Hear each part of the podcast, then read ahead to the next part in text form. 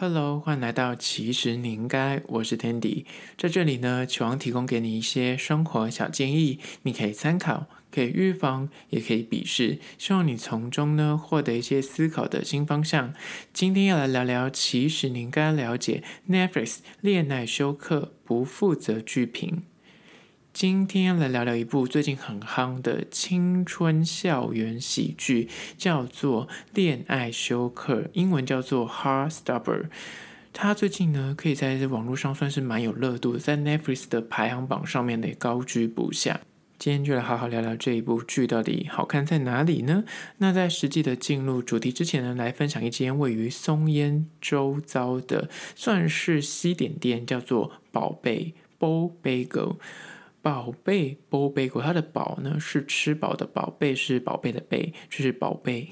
叫做波贝果，它叫贝果专卖店。顾名思义，就是整间店就只有卖贝果这个品项。它真的没有在跟你客气，所有的品项都是贝果有关的。它里面有甜有咸，有那种抹酱的，就是什么巧克力啊、核桃啊、什么蔓越莓啊，什么样的抹酱之外呢，它的贝果也是可以选择。就你可以选你喜欢的贝果口味，再选抹酱，而且它的抹酱也是有甜有咸，就你可以自己做混搭。那除了抹酱贝果之外呢，它还有出所谓的三明治贝果，就是有什么鲑鱼啊、熏鸡啊，或是一般的鸡肉啊、牛肉之类的，就是你可以选到你喜欢的口味。那除了贝果之外，它当然也有 serve 饮料。它的饮料基本最低应该是六十以上，就红茶那种就有六十，然后什么拿铁就在八十五之类的，那就是每点贝果加饮料就是可以折十块。那我这一次真的经过说，想说，哎，这间店真是新开，我之前没有吃过。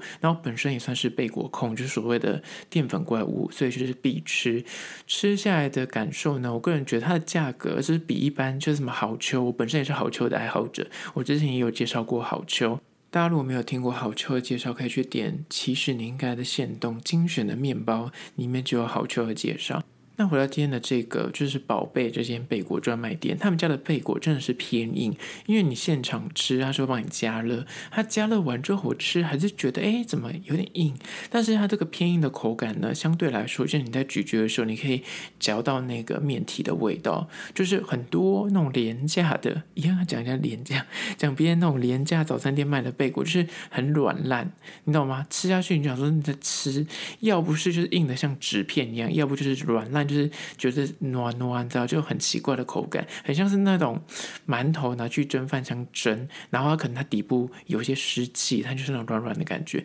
像这两种都是不 OK，但是他们家这个贝果就是偏硬。加上你可以就是选抹酱，或者是你可以选择什么熏鸡啊，或者里面有肉类，所以吃起来就会平衡掉它那个口感。我个人觉得我给它的分数就是八十分，因为它的价格比较贵一点，它价格大概一百多块，最便宜最便宜是抹酱系列，大概也要一百一百一。然后如果是两种口味的话，像一二五，那当然就是如果你点饮料有打折。但因为它是可以内用，个人就觉得还过得去，就跟一般的那种咖啡厅卖的价位差不多。重点是它的贝果选择真的很多，抹酱选择跟它的餐点的多样性来说，我觉得是 OK 的。那这间叫做宝贝 Bo Bagel 贝果专卖店呢，再次推荐给你，位于松烟周遭。相关的资讯呢，我要放到其实你应该的限动。面包的那个精选区，大家可以按图索骥，有经过可以去尝尝鲜。但是讲到这里，一样要推荐大家，大家赶快去按赞。其实你应该的 IG，这样才能看到限动。我发现最近那个按赞率真的变高了，赶快去追踪起来。谢谢大家。回到今天的主题，Netflix 的恋爱休克不负责剧评。讲到这部剧，我们现在简介一下这部剧在讲什么。这部青春校园喜剧呢，它其实在讲说一个很会念书的同志男孩爱上了他们全校里面球队，就是橄榄球队的校草的故事。讲到这里，如果你本身对这种所谓的 BL 剧你完全没有兴趣的话，听到这里你可能觉得，哎呀，我要关掉这一集了。那你再再给自己两三分钟，听完这个简介。这个剧算定位为就是同志议题的连续剧，但是它有别于其他同志相关题材的电影或者是戏剧而言，我觉得它就是个小清新，它就是非常的纯爱。所以如果你是一个异性恋男子，你在看这部剧的时候，其实基本上你不太会有太大的压力，因为它不太有什么性爱场面，所以你看就是看一个浪漫的爱情小情 puppy love 的故事。那这个男主两个男主角嘛，一个男主角是书呆子男主角，叫做 Charlie，然后校草男主角叫 Nick。这个故事的基本架构呢，就是这个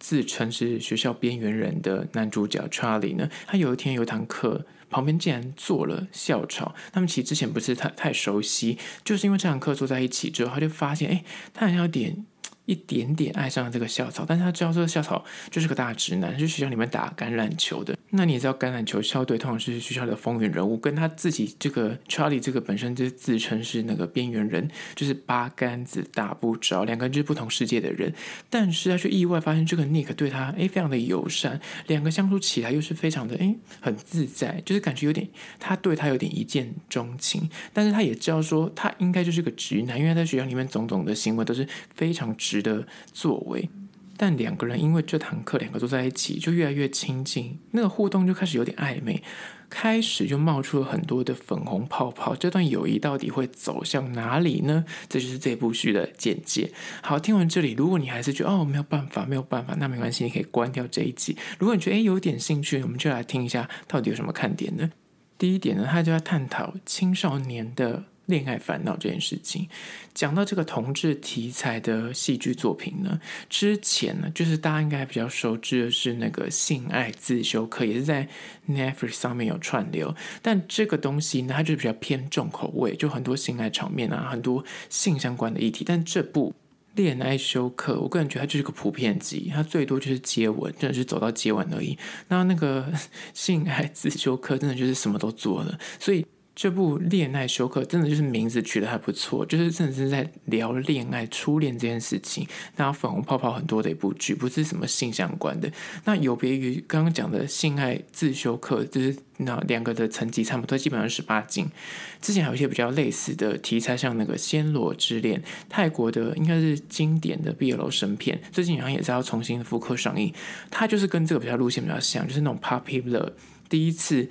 恋爱，然后还在摸索自己到底喜欢男生还是女生那个过程。那另外一部之前的电影叫做《亲爱的初恋》，也是走这个路线的。那还有一部，我觉得我个人是很喜欢的电影，叫做《壁花男孩》。可那部就比较沉重，他除了探讨同志议题之外，还在讨论那种青少年的自我认同问题。但我觉得这部就是真的很轻松，在讨论那种初恋，然后就是真的是。非常纯爱的轻松喜剧，所以他探讨的议题没有让你觉得有什么压力，就看的时候你会觉得节奏非常的明快，不会沉重，也不煽情，然后也没有什么新三色，就他的客群就是比较广，就觉得是哦，你给国中啊、国小生看你也觉得 OK，因为他就是一个不会让你觉得说走到一个很极致。如果你本身对同志题材你有点害怕的人，这部看应该是入门是蛮好入门的，你不会有什么压力，因为其实如果把它转成异性恋，其实。你觉得哦，那就是一个你自己初恋的故事。那刚刚不是讲到所谓的粉红泡泡嘛？它里面就有很多的桥段，会让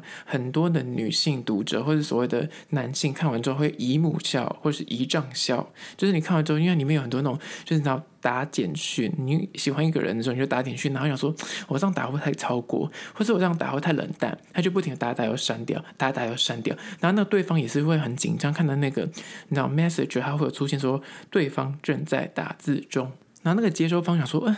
怎么怎么打这么久还没传出来？就那大家那种小鹿乱撞，刚谈恋爱的时候那种心情，他就把它演得很细腻。或者是在电影院里面，因为可能怕被大家看到，然后只能够互勾小指啊，或者是那种你知道，就是要送对方回去的时候，就是十八相送，就是掰不完，你知道吗？就是门口掰一次，然后又跑出去跟他说：“哎呦，你要假装问一些事情，或是想要再提一个话题，让他多待一会儿。”就是这种。很很深层的粉红泡泡，以前你可能以前年轻的时候你有遇过，但是你已经忘了。但这部剧会把你勾回那个回忆。就对于很多腐女来说，或者对于很多已经三十几岁的那个大叔啊，或者阿姨们，看到这部剧就会怀念起自己的青春，就是觉得蛮有趣的。所以第一点就是他在探讨是那种青少年，就是还在那种 puppy love 时期，然后很多粉红泡泡的恋爱番，然后就会勾起你很多青春的回忆。那你看到剧情，就难免觉得说，哇，也太青春了吧，也太年轻了吧，这样子。那第二个看点呢，就是他当然是讨论同志议题，这个毋庸置疑。里面呢，除了讲说什么深柜，就是比方说他自己已经知道是同志，但是不敢对外公开那种深柜的自我认同障碍，然后还有双性恋的自我怀疑。像另外那个男主角就是 Nick，他其实就是双性恋，他就开始在自我怀疑，说他到底是喜欢女生还是喜欢男生。还有同性恋，就是同学在校园里面的一些交友困境，他到底该怎么样面对那些直男朋友跟男同学的相处，也是一个就对他们来说有点障碍，或者是他可能会恋上所谓的直男好友，就像是这个刚开始的剧本设定，就是他喜欢上这个学校风云人物橄榄球队的。队长，然后他叫做 Nick，但是他明明自己是同志的身份，他明知道跟他在一起是不可能，那对方不会喜欢他，那他到底该如何自处？就是所谓的意难忘。还有里面也探讨所谓的跨性别，因为里面有个角色是跨性别，是啊、男男跨女，然后后来这个人还转去女校读书。那还有他们可能面对自我的怀疑，然后可能有些人还没有对外出轨，出柜这件事情，对朋友出轨，对家人出轨。而这个影集，我觉得对比其他同志就是题材的影剧作品来说，它非常的温柔。怎么用温柔两个字呢？因为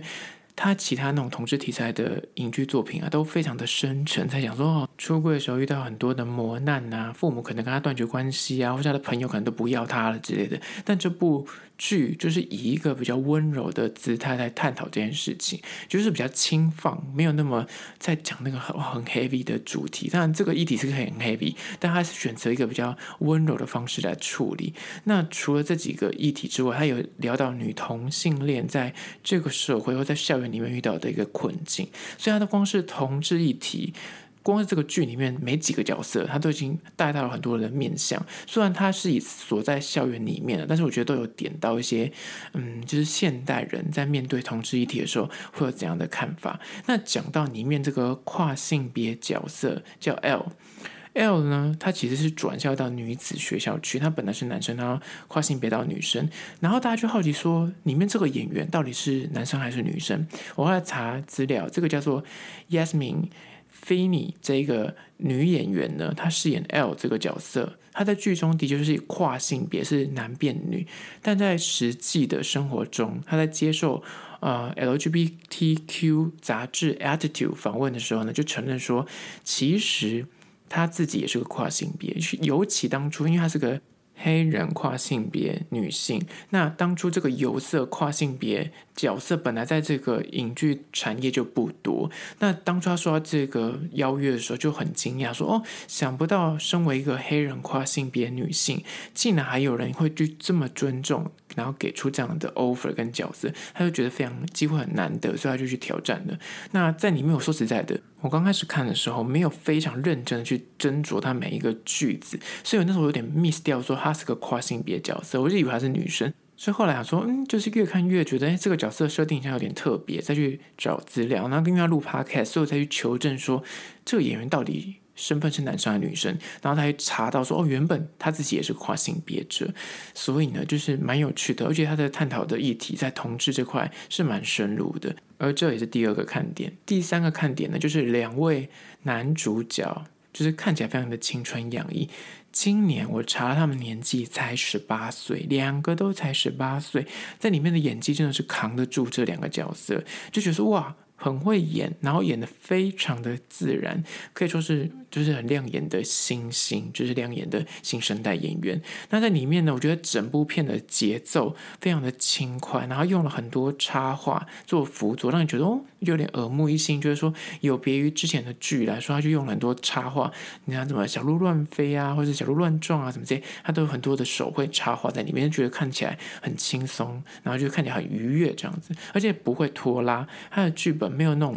那种剧情片的拖拉感，就是节奏非常的快速。那我看的前几天有个网红拜犬，那就是他的行动发了一则说：“里面有两个男主角嘛，那一个男主角叫做乔洛克，乔洛克就真的长得很像吉娃娃。另外那个基特康纳长得很像黄金猎犬，他就画了两个图，就说他还没看这部剧之前，看到剧照讲说这不就是个吉娃娃爱上黄金猎犬的故事吗？然后看完之后，他就说哦，原来两个这么的般配，两个怎么会这么可爱这么帅？那你去看完之后，你就会对他这张梗图有明确的，你知道跟他就说哦，他讲的真对，还真像吉娃娃，还真像黄金猎犬。但是你看完之后，你觉得好感度会恢复，因为就是那个乔洛克，他的长相真的是偏特别，就是比较有特色的长相，你的确要适应一下。那另外那个。基特康纳，他长得就是比较符合一般，你知道大众一般，我说是一般，就是主流大众会觉得哦，那那就是那说的帅哥路线。那两个后来看完整个剧之后，你就觉得说，哦，两个配起来的那个 chemistry 还蛮有化学反应的，就真的是蛮像吉娃娃跟黄金猎犬的。那这部剧里面还有一个彩蛋，就是他找来奥斯卡的影后。Olivia Colman 来当那个男主角的妈妈，就是演那个 Nick 的妈妈，就是里面的演技也是，这对他来说应该是小 case，那就算一个彩蛋。那因为这部剧上架之后点击率极高，然后在全球都发酵，不止在英国，就是大家好像对这部片的就赞誉有加，所以。最近传出来的新消息是，Netflix 直接续订了两季，所以它除了第一季刚上完之后，它接下来还有第二季跟第三季，所以就大家可以拭目以待。好了，这部就是在 Netflix 新上架，叫做《恋爱休克》的。青春校园喜剧再次推荐给你。关于今天的主题呢，你有任何意见跟看法想要分享的话呢，不管此刻你收听的是哪个平台，快去按赞订阅。如果你是厂商的话呢，在资讯栏会有信箱，或是你可以加我 IG 私讯跟我联系。最后关于说，如果你是用 Spotify 或是用 Apple Podcast 收听的朋友呢，快去按下五星的评价，写下你的意见、你的看法、你的疑难杂症，快去留言给我，我都去看哦。好了，就今天的，其实你应该下次见喽。